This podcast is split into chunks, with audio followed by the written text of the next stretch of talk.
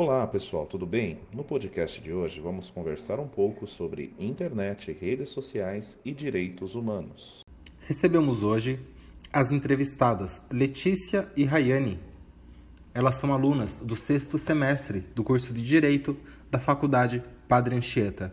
Qual foi o tema e como ele surgiu?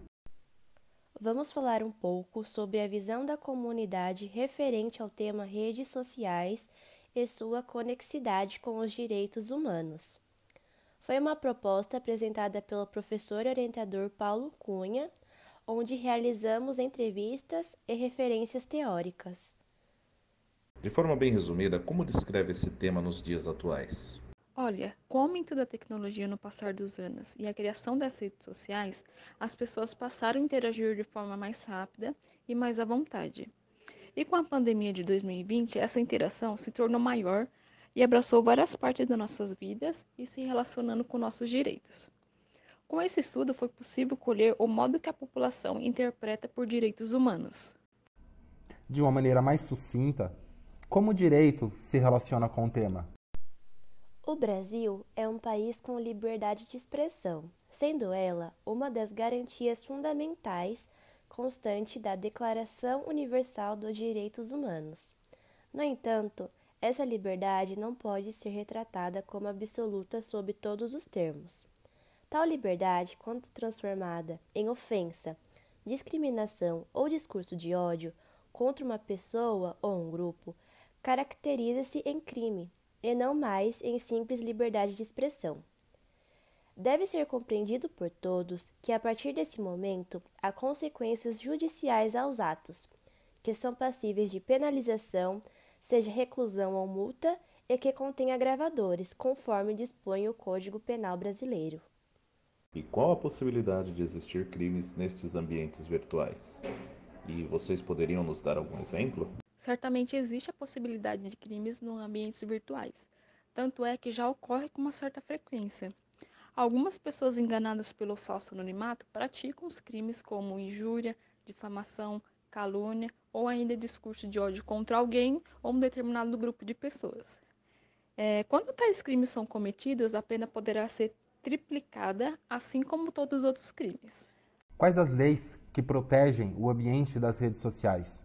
E onde podemos denunciar tais crimes? Algumas das leis que estabelecem princípios, garantias e deveres do uso da internet são a Lei 12.965, de 23 de abril de 2014, a Lei 12.737, de 30 de novembro de 2012, e a Lei 13.853, de 8 de julho de 2019. Para realizar a denúncia, é importante que sejam coletados a maioria de evidências possíveis como fotos, prints, áudios, e após poderá ser feita também uma ata notarial lavrada em cartório, que comprovará a veracidade dos fatos, e então fazer um boletim de ocorrência, presencialmente ou de forma online. Alguns estados possuem delegacias especializadas em crimes cibernéticos e também acionar o Conselho Tutelar ou o Ministério Público quando envolver menores. Correto. Essa foi a visão de uma pessoa ou de um grupo da área do direito. Agora conta para nós um pouco da visão dos entrevistados. Foi necessária a coleta de dados, então realizamos um formulário no Google Forms, onde conseguimos entrevistar 27 pessoas que compõem a aglomeração urbana de Jundiaí. Como se deu a qualificação dessas pessoas e qual o conteúdo dessas entrevistas? Perguntas dos dados pessoais, nomes, números de CPFs, três perguntas inerentes aos direitos humanos e três questões para autorização do uso de dados das mesmas para o presente projeto de pesquisa. E vocês poderiam nos apresentar como foi essas perguntas e respostas? Sim, claro. A primeira pergunta foi: Diante dos direitos fundamentais, as pessoas têm acesso irrestrito às mídias, não importando as circunstâncias? Coletamos as seguintes respostas. Oito pessoas responderam apenas que sim. Uma pessoa diz que sim, que assim seria possível incluir o um indivíduo na sociedade. Uma pessoa diz que sim, que muitas pessoas têm acesso a direitos fundamentais como saúde e educação, mas não têm um acesso à internet e muitas informações. 10 pessoas responderam apenas que não. Uma pessoa respondeu que depende. Uma pessoa não soube responder. E cinco dissertaram que não são todos os casos que as pessoas têm acesso restritas mídias, mas devido à vulnerabilidade econômica, classe social, níveis de pobreza e desigualdade, fazem que uma parcela da população não tenha acesso à internet e suas mídias. Qual foi a conclusão do grupo referente a esta questão? Entendemos que a maior parte da população tem acesso sim limitado às mídias.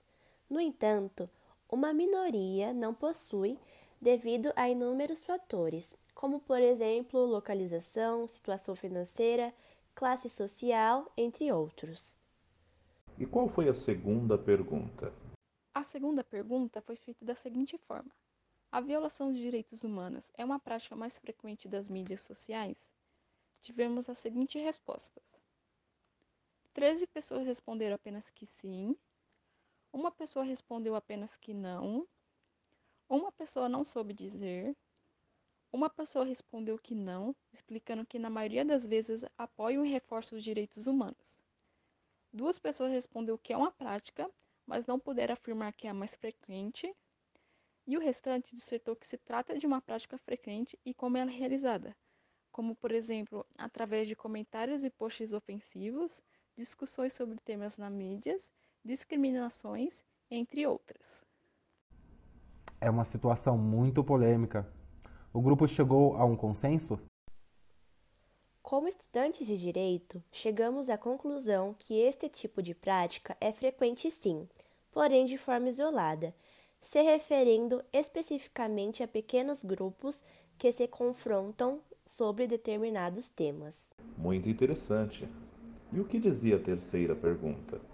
Na terceira pergunta, focamos na questão de como garantir o respeito aos direitos humanos nos conteúdos das mídias sociais. Nessa questão, as respostas foram bem consensuais e somente uma pessoa não soube dizer. Já as demais pessoas discorreram sobre o assunto apresentando alternativas, como punição, sancionando leis criação de delegacias especializadas em crimes virtuais, restringindo e penalizando os comentários irrespeitosos. Outros, que seja com a proibição de dados sensíveis, bloqueio de algumas palavras, limitando o que pode ser postado nas redes, excluindo publicações e denunciando os comentários e perfis. Um ponto interessante é que a maior parte dos entrevistados respondeu que essa garantia pode ser feita através de educação e informação ensinando desde criança a conscientização, a igualdade e o respeito ao próximo.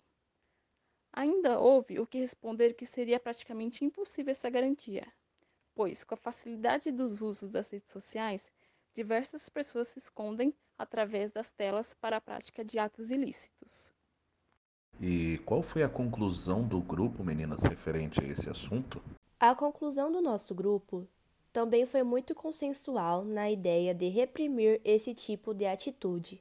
E como podemos concluir este assunto, com base nas respostas da pesquisa? Diante dos fatos, posterior à teoria e à pesquisa de campo, pode-se compreender que a violação de direitos humanos é uma prática criminosa e que dela decorre punições e consequências, sendo elas elencadas na nossa legislação. Cada vez mais cresce a preocupação com a proteção de dados e a garantia dos direitos fundamentais. Posterior às entrevistas, podemos concluir que a maioria tem consciência de que existe essa violação e como ela é praticada na sua maior parte, e que, além disso, as pessoas apresentaram possíveis meios de soluções. O que nos faz refletir até que ponto há liberdade de expressão e até que ponto a justiça brasileira pode intervir em mídias sociais de direito privado? De certo, instantaneamente, faz a gente pensar na famosa frase o seu direito termina onde começa o do outro. Consequentemente, é entendido que o Brasil é um país com liberdade de expressão, sendo uma das garantias fundamentais relacionada ao artigo 19 da Declaração Universal dos Direitos Humanos. No entanto, essa liberdade não pode ser retratada como absoluta sobre todos os termos. Tal liberdade, quando transformada em ofensa, discriminação ou discurso de ódio contra uma pessoa ou um grupo caracteriza-se em crime, e não mais em simples liberdade de expressão. Deve ser compreendido por todos que, a partir desse momento, há consequências judiciais aos atos, que são passíveis de penalização, seja reclusão ou multa, que contém agravadores, conforme dispõe o um artigo do Código Penal Brasileiro. E vocês gostariam de deixar uma mensagem aos nossos ouvintes?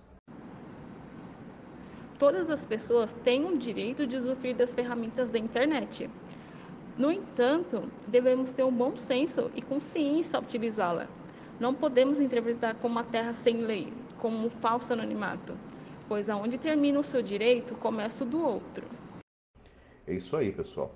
Obrigado pela participação no nosso podcast e este foi mais um podcast dos alunos do sexto semestre do curso de Direito da Faculdade Padre Anchieta.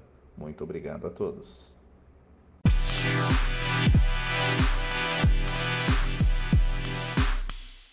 Esse podcast foi desenvolvido por Adilson Gomes de Oliveira, Alex Almeida Silva, Daniel de Oliveira Santos, Guilherme Pereira de Souza, Letícia Ruiz Marete, Natália Barbosa da Silva, Rayane Stephanie Santos Paulino e Sabrina Rodrigues Cocheto, com orientação do professor Paulo Roberto Cunha.